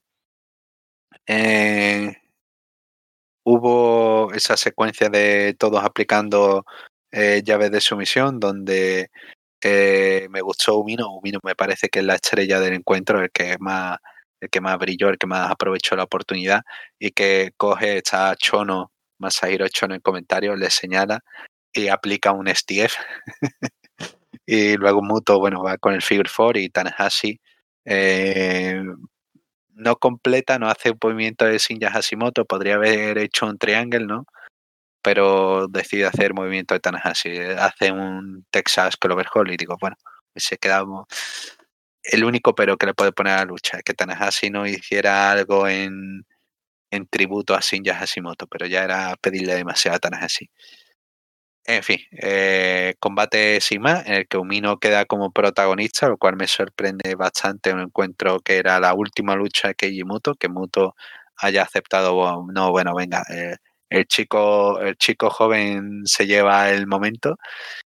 Y sí, mm, buena última presentación. Me quedé con ganas de ver algo más de Muto, pero todavía quedan dos shows de eh, centrados en su figura, así que nada, un punto y final en sus presentaciones en New Japan, pero todavía quedan esos últimos dos shows. Mm. Lo que estaba pensando era que, claro, tenían esta, este combate de retiro de mutuo de New Japan y aprovecharon para poner over a Shota Umino, ¿no? Toda este, esta situación que, que tenían en el Tokyo Dome para trabajar de cara a ese fin. Y estuvo bien, creo que lució bien Shota Omino, pero todavía. O sea, el, público estaba ahí para ver a Muto. Y para ver a Tanahashi, para ver a Naito, ¿no? Entonces, cuando se ve que Shota es quien tiene el protagonismo y está por ganar al final también, no hay mucha reacción del público, ¿no? Como que se siente como que estuvieran pensando, bueno, ¿y dónde está Muto, no? ¿Por qué Muto no gana? Pero bueno, es un primer paso y eso también da a entender que la, la directiva de New Japan está interesada en darles impulso a Shota Umino para después, a ver qué tan lejos puede llegar. Y aparte, él está, ha mejorado bastante, está creciendo bastante bien como luchador. Entonces, habrá que ver si es un primer paso para que vengan cosas importantes ya desde ahora. Pero es una. como poner las cartas sobre la mesa, ¿no? De que vamos a apostar por Shota Umino y este es un primer paso para hacerlo en el Tokyo Dome. parece que al menos por lo que se ve en New Year Dash, que va a continuar rivalidad con, con Naito, y bueno, después de esta lucha hubo un segmento tras bastidores, si quiere lo comentamos, que eran los ingobernables de Japón que estaban hablando y fueron confrontados por Congo, el grupo de Pro Wrestling Noah de, Keno, que eh, se encararon y sirvió para eh, básicamente asentar esta lucha. Hecho, se vio, eh, este segmento se vio en la emisión, pero se vio ya al final del show, cuando ya todo terminó Wrestle Kingdom, ya eh, lo pusieron allí al público del Tokyo Dome. Pero eso, eh, ya está revelada la cartelera, ya está informada toda la cartelera de la segunda noche de Wrestle Kingdom, que habrá segunda noche, eh, pero en el Yokohama Arena, no en el Tokyo Dome. Y esa, como el año pasado, también estará centrada en Noah contra New Japan en este caso los ingobernables de Japón contra Congo. Si quieres te leo un poco la cartelera o la tienes a mano. Sí, sí, no, dale, dale, que no la tengo. Pues cartelera, eh, bueno, aparte de eh, los ingobernables de Congo, hay varios encuentros por equipo. Eh, voy a la main card, nos, main card, el opener es interesante porque Takashi Sugiura hace equipo con Satoshi Kojima, son ambos campeones por pareja JC de Noah y hacen equipo junto con Tanahashi Yano contra eh, Kenta, el fantasma Gedo y Naomichi Marufuji, que, bueno, continuando su amistad con Kenta, pues se une al Ballet Club por un día. Eh, el desesperado contra Yohei en lucha individual. Eh, Taguchi, Tiger Mask, cuarto y Master Wato contra Makusa, Alejandro y Junta Miyawaki. Kazuchika Okada y Togi Makabe se enfrentarán a Kaito Kiyomiya y Yoshiki Namura, que esto va a ser eh, choque por equipo de campeón, el campeón IWGP Mundial peso pesado Okada y Kaito Kiyomiya, que el campeón GHC peso pesado. Y luego los duelos de los ingobernables Japón y Congo, que van a ser Bushi contra Tadasuke, eh, Hiromu Takahashi contra Hajime Ohara, Sanada contra Manabu Soya, aquí continuando la, los recuerdos de Reserve One, eh, Shingo Takagi contra Katsuhiko Nakajima y el main event que es Tetsuya Naito contra Keno. Así que queda una historia interesante. Veremos si cuántas luchas cede una y otra empresa. sobre todo el año pasado no era más sencillo en tags, eh, era más sencillo de verlo. Y hecho con encuentros individuales es un poco más complicado. Empieza aquí más el, el politiqueo y los planes que pueden hacer a futuro. Y veremos, a ver, hay cosas llamativas. Bueno, Shingo y Nakajima ya han comentado que si ganan al contrario, quieren retar por el campeonato máximo de cada empresa. Shingo por el GHC y, y Nakajima por el IWGP. Entonces, veremos. A ver, hay cositas aquí y hay factores interesantes que, que con los que se pueden jugar y es llamativo esta, esta segunda fecha. Luego el combate por el título Junior Heavyweight. Taiji Shimori defendiendo ante Hiromu Takahashi, el Desperado y Master Wato. Hay mucha acción desde el inicio, como uno se espera. Ishimori se queda mirando desde afuera. Los demás van por él, pero Ishimori los hace caer a todos en la rampa. Luego se lanza sobre ellos cuando quieren volver al ring. Y hacen un spot de conteo afuera, siendo una Fatal 4-Way pero lo hacen. Todo el mundo luego salta hacia afuera, se reparten movimientos y todos quedan tirados en la lona. Hay también una cuenta de 10 para que se levanten. Wato le aplica un Crucifix Slam, que no recuerdo o no escuché bien cómo se llamaba el movimiento, ya me dirás quién. A Ishimori parece que lo sueltan desde el 3, lo cual es curioso. Desesperado destruye a Hiromu con golpes, aplica un pinche loco, busca otro, pero Hiromu revierte con una Time Bomb. Wato le aplica otro de sus finishers a Desperado, cubre, pero Ishimori saca al referee del ring. Wato llega a aplicarle otro a Ishimori, pero Hiromu rompe la cuenta. Wato lanza a Hiromu en un enorme German suplex, cuenta en dos. Hiromu atrapa a Wato al final para la Time Bomb 2 y se lleva la victoria. Eh, cosas a comentar, cosas a comentar. Eh, primero, sobre vestuario, me encanta el, el diseño que eligió Hiromu. Nunca decepciona y aquí vino con ojos. no sé por qué, pero decidió ser una algo horrendo con ojos, múltiples ojos. Y de esperado que vino en traje similar a como me recordaba como cuando debutó, eh, cuando apareció eh, contra Ibushi, que Ibushi había ganado el título Junior Wrestle Kingdom y le apareció y le entregó una rosa negra. Me recordó cuando a, ese, a esa ocasión. Pero bueno, sobre la lucha, fue una lucha entretenida con eh, lo que quería ver, fue la combinación genial de eh, personajes con rivalidades entre ellos, con historia y con ejecución perfecta. Y fue todo ver ver cómo se iba, cómo iba avanzando este, este pequeño caos, esta pequeña, eh, este pequeño choque de energía entre, entre los luchadores. Era, era muy divertido ese Ishimori diciendo, nada, paso, pegarse ustedes esperando desde la rampa. Y dicen, bueno, vamos a ir a por Ishimori. Ishimori es más listo que ellos, deja que se ataquen y, y toma la delantera por momento.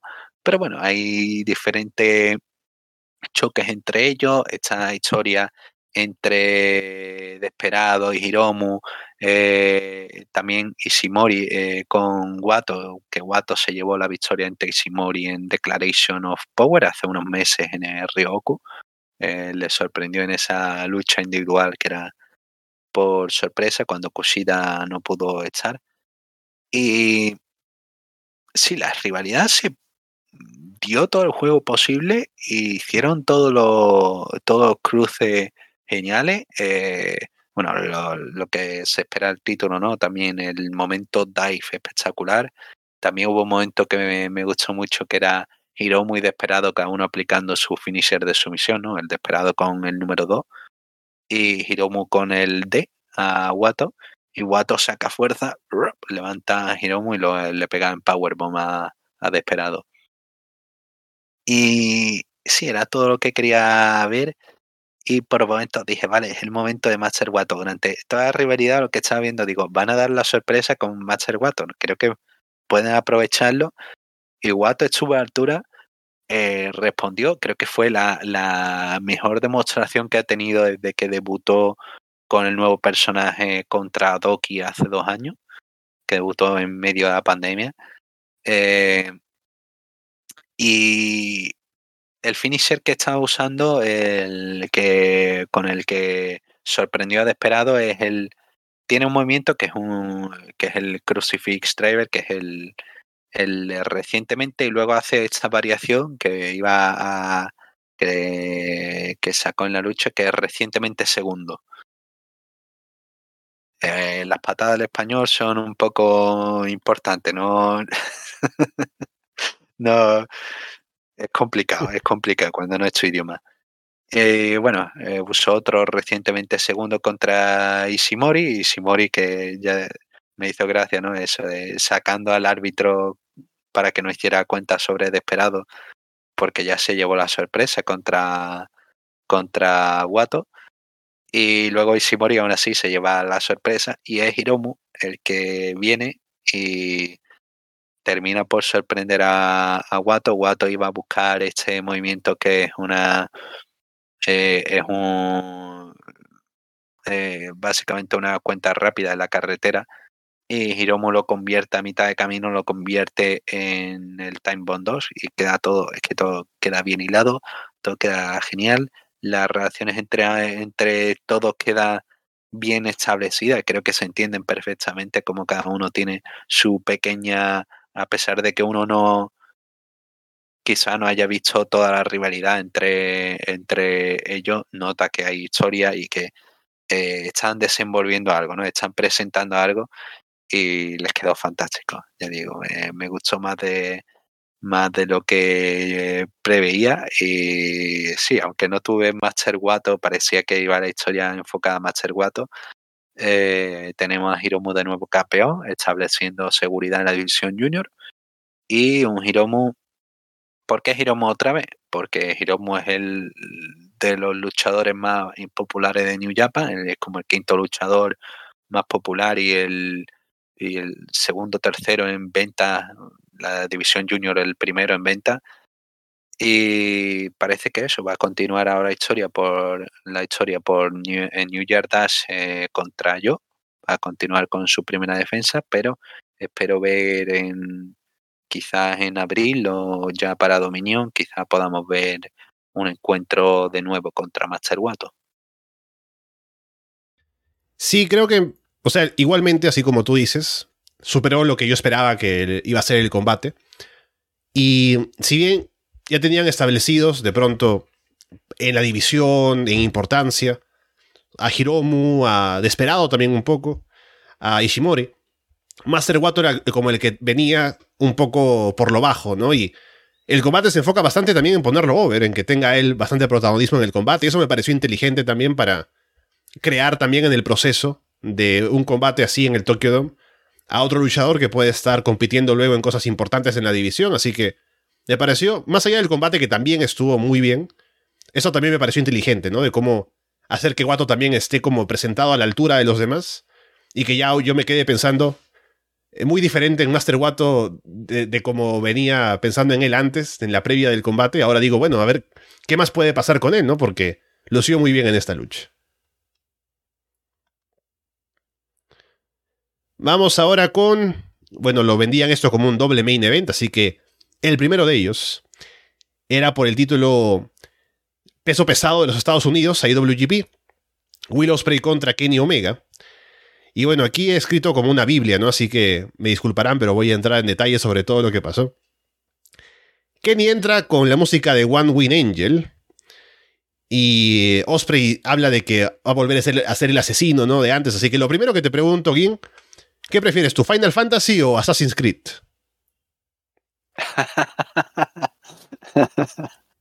Yo soy más de Devil May Cry, pero si tengo que quedar con una data, me quedo con me quedo con Final Fantasy. Oh. Yo no he jugado, he, jugado solo el, el, 15, ¿no? Y no lo terminé ni siquiera. Así que no soy mucho de Final Fantasy, lo que sí soy de Assassin's Creed, así que yo estoy con Osprey. Aquí en la previa. Ya en el combate, Osprey no vende un huracán rana de Kenny y aplica una a él. Kenny hace caer a Osprey cuando quiere saltar de la cuerda y toma el control. Kenny se concentra en atacar la espalda, le quita la protección a una esquina y lanza a Osprey ahí. Osprey busca un Oscutter en el filo de ring, pero Kenny se agarra de la cuerda y Osprey se lastima solo. Kenny pone una mesa encima de Osprey y le salta encima en un doble foot stomp, abriendo un agujero en el medio de la mesa, Luego agarra la mesa, se la pone en la cara y parece como Jack Nicholson en El Resplandor. Osprey luego lanza a Kenny en un Brainbuster sobre la mesa en el piso. Osprey salta en un Sky Twister desde la tercera cuerda hacia afuera. Kenny lanza a Osprey en un Dragon Suplex desde la tercera cuerda, pero Osprey cae de pie.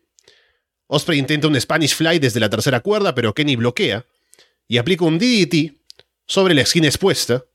Y Osprey ahí sangra de la frente y el combate cambia porque Kenny ahí toma el control por completo. Rompe más la mesa con la cabeza de Osprey. Osprey no puede responder. Kenny aplica un Tiger Driver 98, cubre, pero Osprey pone el pie en la cuerda. Osprey parece que se va a recuperar, busca una super huracán rana, pero Kenny lo hace caer de cabeza otra vez sobre la esquina expuesta. Kenny aplica un V-Trigger brutal a la nuca. Kenny luego aplica el Croix Rat desde la segunda cuerda, que ya piensas que Osprey ya ha muerto. Cubre pero levanta a Osprey para un V-Trigger. Cuenta en dos. Osprey finalmente se recupera. Aplica una Hidden Blade por detrás, por delante, un Super Oscutter. Osprey aplica también un Styles Clash. Y luego de un momento ahí de Osprey intentando cosas, Kenny termina aplicando un Kamagoye y el One Win Angel para llevarse la victoria en un combatazo. Sí, ahí está el debate mejor encuentro de la historia que eh, en Cage Match el más valorado. En el señor Dave Meltzer eh, comenta que es uno de los tres mejores encuentros que ha visto en su en su vida y como tal lo ha valorado así con unas seis estrellas y un cuarto que ha salido ha salido hoy.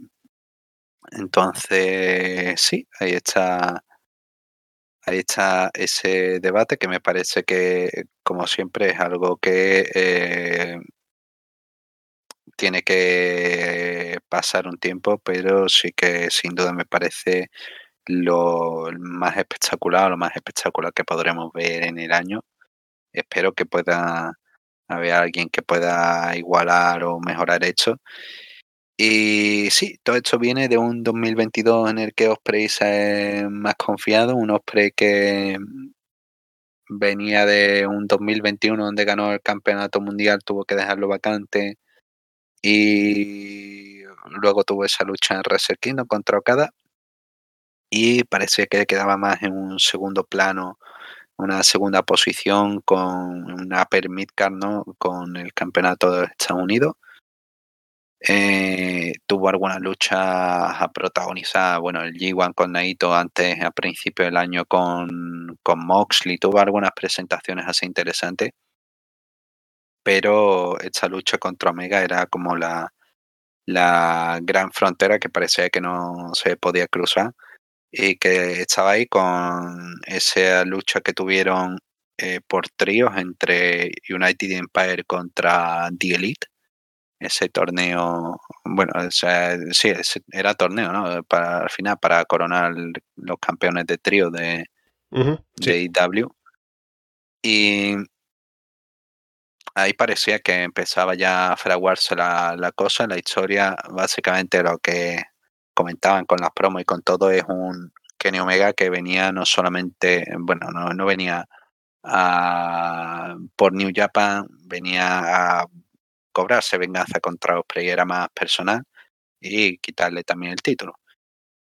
Eh, también de por medio metían a Ibushi, a Ibushi pero sin mencionarle porque, bueno, por asunto, por situación, pues no pueden mencionar a Ibushi o mejor no mencionarlo, sobre todo por esa relación tirante con Bushi Rod, que a lo mejor ha acabado, a lo mejor no, tendremos que confirmarlo en, en próximas semanas, pero está ahí la situación.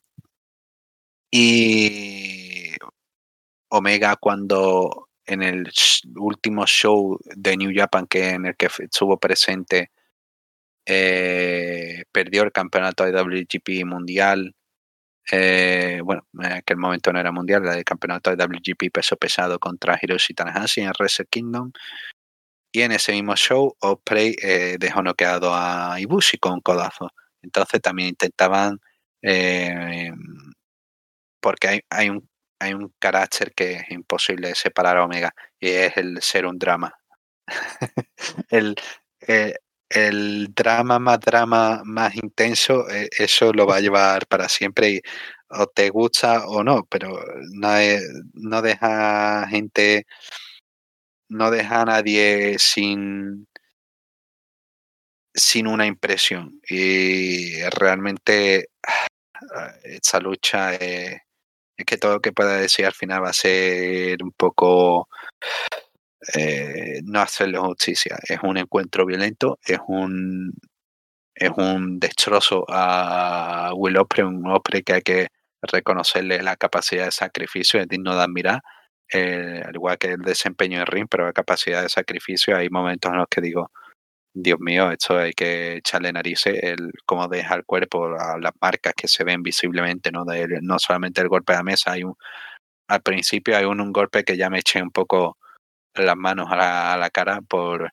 eh, Omega empuja a Osprey y Osprey tiene que caer contra las vallas y Osprey menos que le dedicó un microsegundo a mirar las vallas, no le dedicó más, es que tampoco pudo ver bien las mm. vallas y se tiró de espalda a, no sé, a saltar dos metros hacia atrás a ver si caigo contra las vallas, que era como, no sé, me parecía un poco ya más de, de locura. Pero locura en lo que íbamos a ver y vaya si nos lo dieron.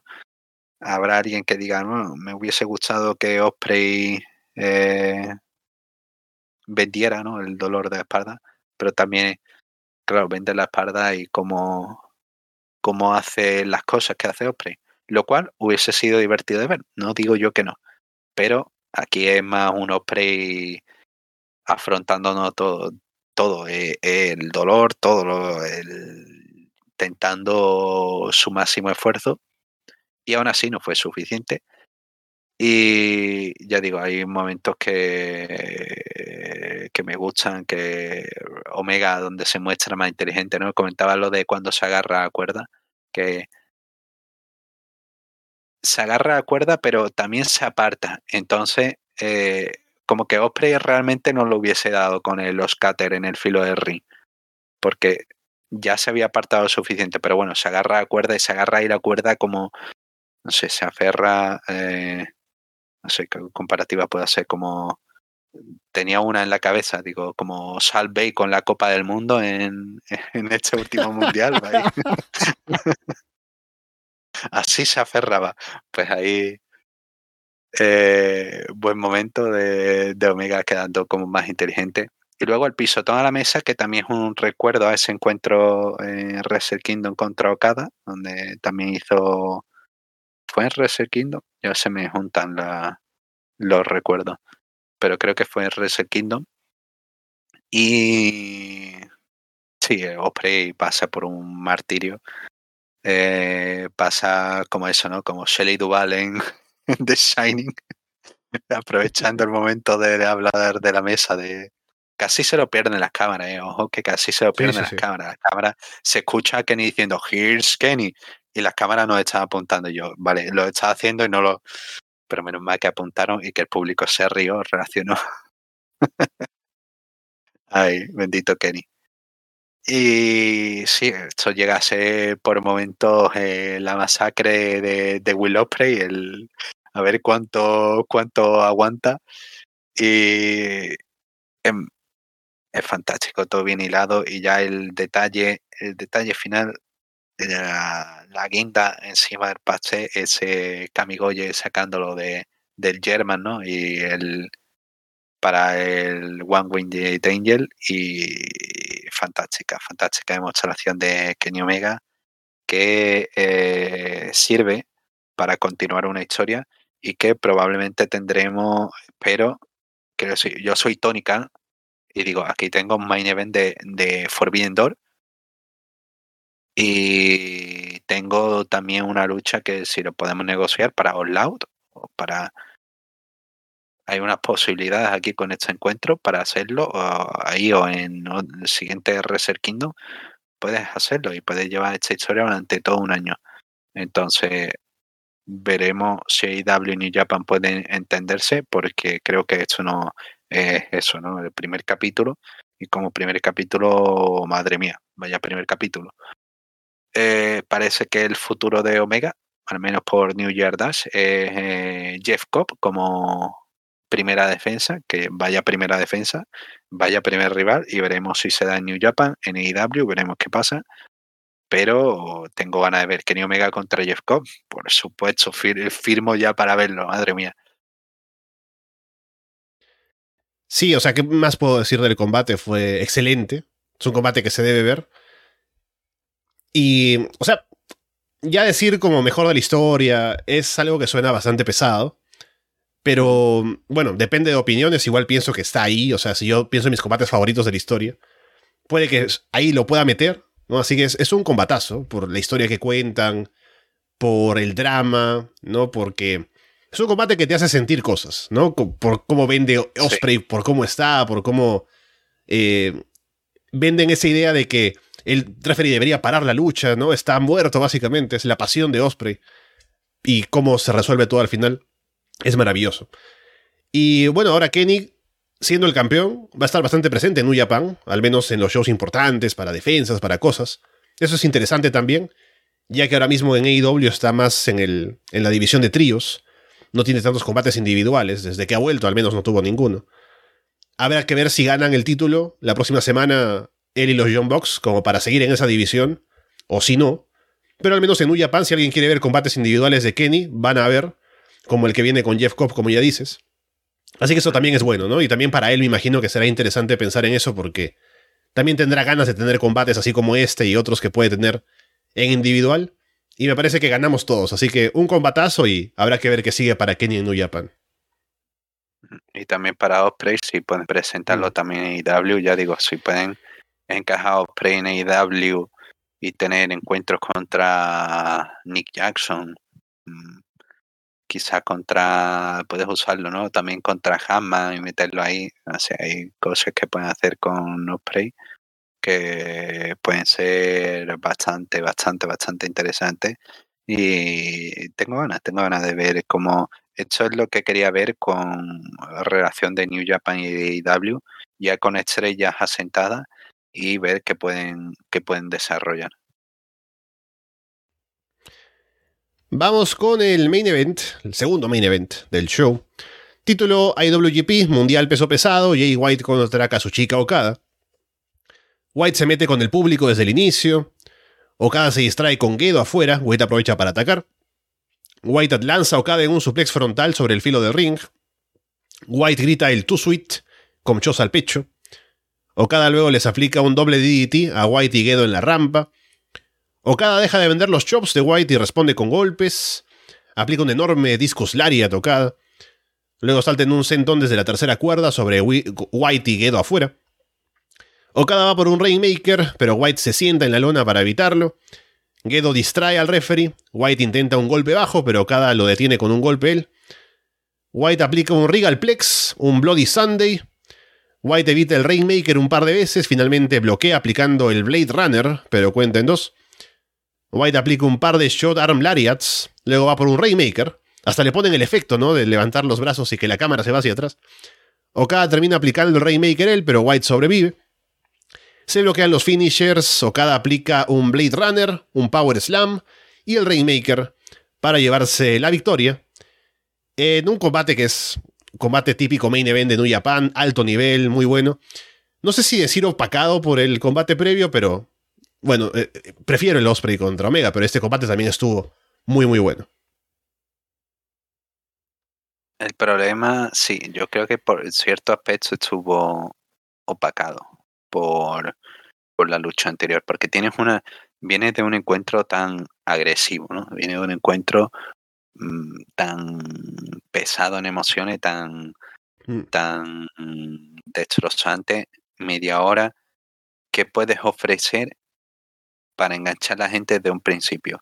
Está complicado, tienes una papeleta horrenda. No, no es plantear el. No es, el, argumento no es plantear no qué haces para seguir el mejor combate de la historia, ¿no? Entre comillas. No, esto es qué haces para seguir un main event. ¿Qué hace para seguir un main event? Porque aquí era un problema que plante, que se metió New Japan ellos solo. Cuando tiene dos encuentros tan fuertes, ¿qué hace?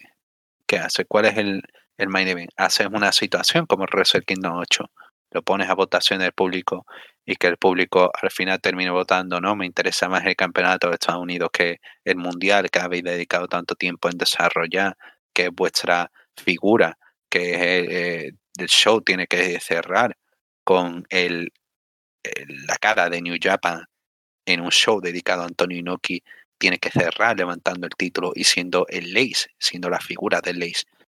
No, no, no había otra manera de cierre. No, no, el Wrestle Kingdom no podía ir a otra manera.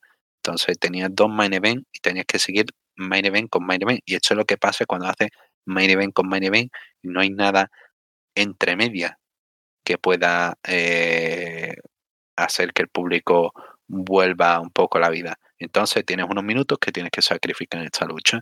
Y ese principio que yo suponía que iba a ser más, ya veo cada White huyendo, ¿no? Como hemos podido ver en otras ocasiones. Aquí fue más un White echándole un poco más de, de, valentía por el momento, ¿no? Intentando castigar eh, la zona media, bueno, la espalda del abdomen de, de Okada y eh, siendo consistente en la estrategia. Tengo que ir a dañar esa zona y eso lo lleva durante todo el encuentro, eh, luego también transformándolo más la zona media en vez de abdomen para la nuca, para ir preparando el, el Blade Runner.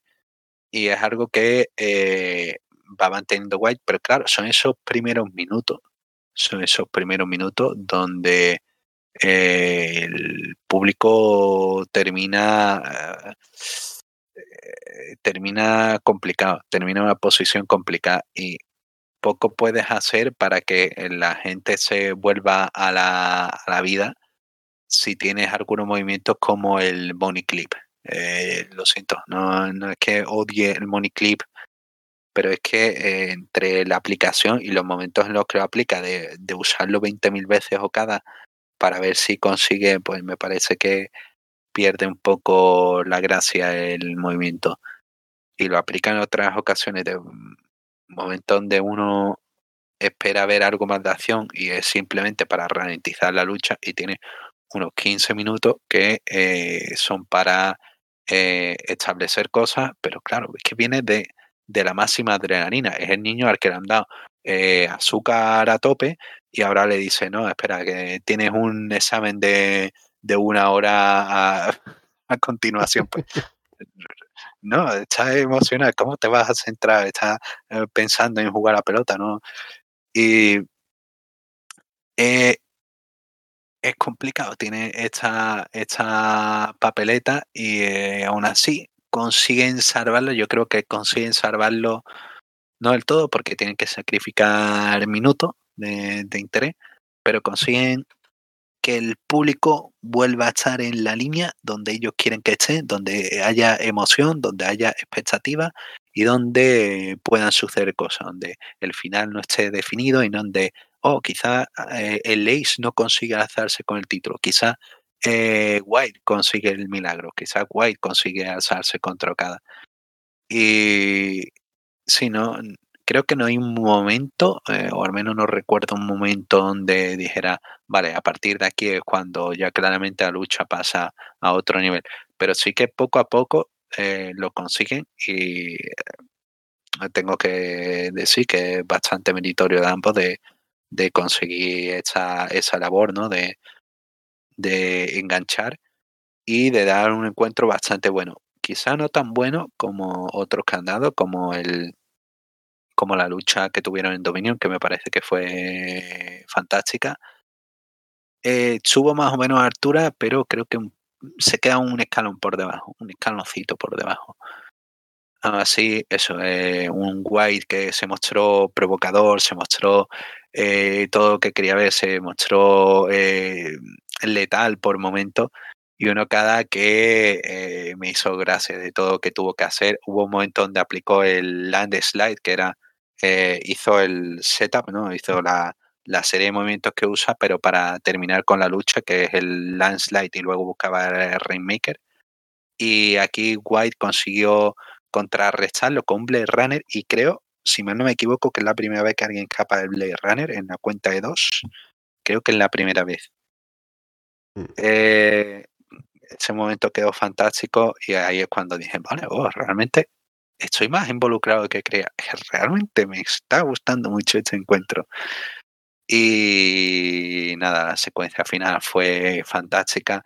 Okada y White dieron una demostración de cómo recuperar un público, de cómo contar una historia, de cómo contar un campeón que ha sido un buen heel pero que de verdad creo que podían haber hecho más con el reinado de White. Me parece bastante desaprovechado. Solamente dos defensas, una en Forbidden Door en una Fatal Four Way y la otra contra Tamatonga, que aunque muy buena, se sintió como que podían haber hecho alguna más con White y sigo pensando que estaba bastante desaprovechado. Me hubiese gustado que el reinado continuara, pero este era el show de Inoki, este era el show donde Okada tenía que cerrar eh, como Ace y tenía que terminar hecho así en esta situación. Tenía que ganar Okada. Y hay gente que no entiende por qué Okada vuelve a ser campeón, por qué ya lo ha ganado 800 veces, por qué vuelve a ser campeón. Es un Ace. la figura de un Ace es ser la cara de empresa y la cara de empresa tiene que tener el título. Es que no, no hay otra. Y lo gana tantas veces como haga falta. Ric Flair, 16 veces campeón mundial.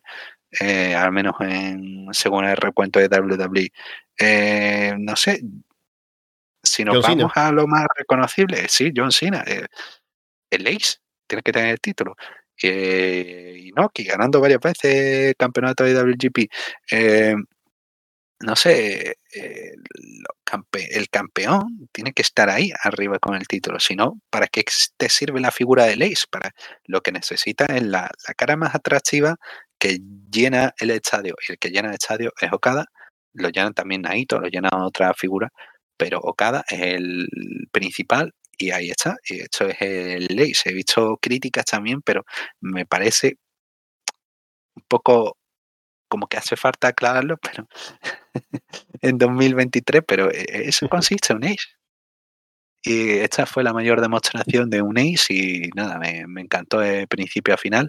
Y la imagen de Gedo, como le pasó a Okada en Wrestle Kingdom, Wrestle Kingdom 9, eh, Gedo acompañando a Okada, un Okada abatido, ¿no? Eh, tras perder contra Tanahashi y aquí era Gedo acompañando a Jay White, un Jay White abatido, eh, he perdido el título. Y con Okada ahí desde lejos fue la imagen perfecta, fue el fue magnífico, fue una muy buena lucha que tuvo la mala suerte o la no sé, la mala gestión de tenerlo, de continuar un encuentro que fue espectacularmente superior, no sé, fue porque fueron diferentes en fueron diferentes eh, realmente.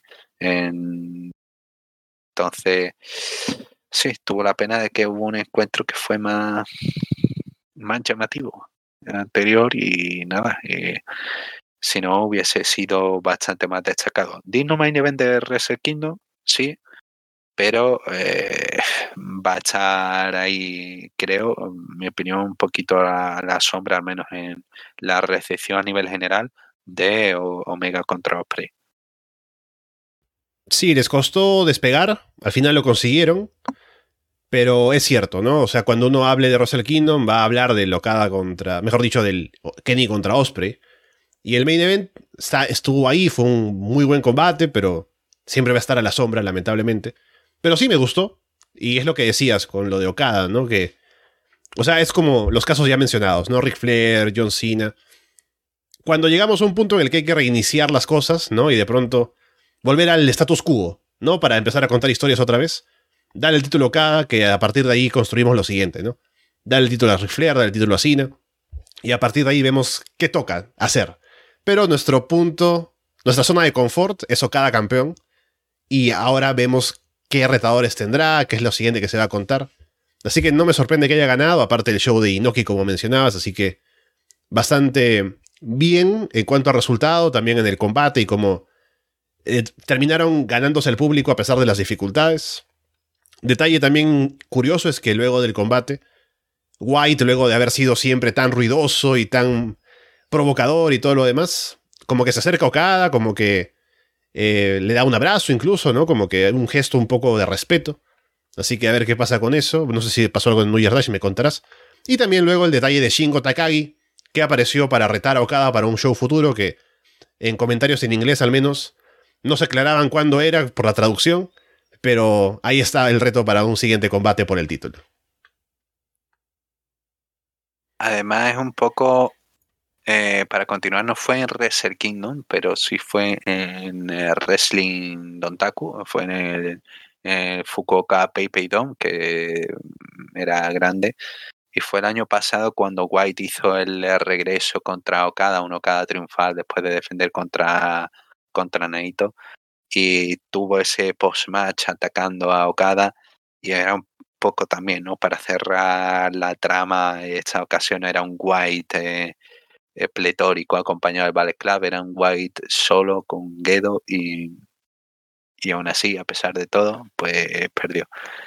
Y deja dos cosas. Por un lado, Okada contra Shingo Takagi. Shingo Takagi que se ha establecido como el próximo retador y que ha comentado que, eh, bueno, quiere retar contra Okada, pero primero quiere ganar el campeonato KOPW y lo ha conseguido en New Year Dash. Shingo Takagi el primer, el primer campeón KOPW 2023, o al menos primer campeón provisional, mejor dicho. Y eh, por otro lado, eh, Jay White culpa de todo eh, lo sucedido a Hikuleo, de la decadencia que ha sufrido del Ballet Club desde que Hikuleo le traicionara en, en, febrero, en septiembre, para unirse a Tamatonga y a Tangaloa, defendiendo a sus hermanos del Ballet Club. Y parece que tendremos, bueno, White atacó a, a Hikuleo en New Year Dash y lanzó el reto.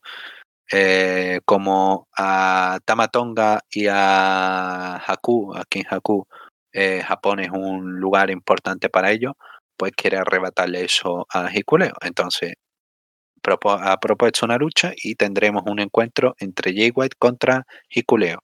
El perdedor debe abandonar Japón, donde el panorama es eh, Jay White parece que está interesado en estar en Estados Unidos.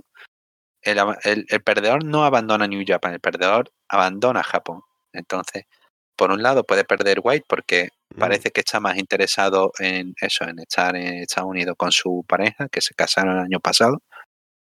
Y por otro lado, Hikuleo se ve que hay interés de WWE, parece que hay interés de, de otra, de otras empresas. Eh, seguirán, seguirá quien seguirá, quien no. Así que llega en un poco en esa, en esa imagen de difusa de quién podrá continuar. Si continuará uno, los dos, ninguno, a ver. Entonces me parece que puede ser algo bastante llamativo y veremos sobre todo lo que implica este futuro show para New Japan. No es lo mismo perder a Hikuleo que perder a Jay White. Entonces, eh, ya digo, a ver qué, pueden hacer, a ver en qué deriva y si las repercusiones para, para New Japan son, son, muy diferentes entre uno y otro. Tengo ganas de ver qué sale de hecho. Bien, ahí está entonces lo que dejó Wrestle Kingdom 17. Estaremos, me imagino, más atentos. Yo quiero comprometerme este año a ver un poco más de New Japan. Y además ahora, con los shows, con la gente pudiendo no solamente aplaudir, sino también ovacionar, además con las fronteras que se abren, el AEW con el intercambio de talentos, Impact también metido por ahí como estuvo el año pasado. Puede que sea una escena que se vuelva a ser llamativa de ver, más allá de solo para los fans hardcore de New Japan tal vez. Así que sí pienso que vamos a tal vez estar más, más seguido aquí hablando de New Japan y aparte de eso, te podemos escuchar también hablando en Puerta Prohibida sobre New Japan Strong. Así que veremos en qué momento nos volvemos a encontrar para hablar de más wrestling. Sí, hay, eh, hay otras oportunidades, seguiremos ahí al tanto.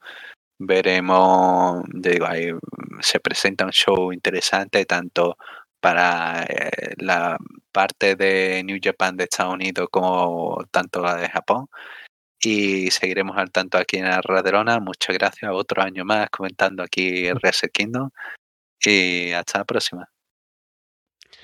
Bien, con eh, todo eso dicho, por ahora los dejamos de parte de Guim Malcabar y Alessandro Leonardo. Muchas gracias y esperamos verlos pronto.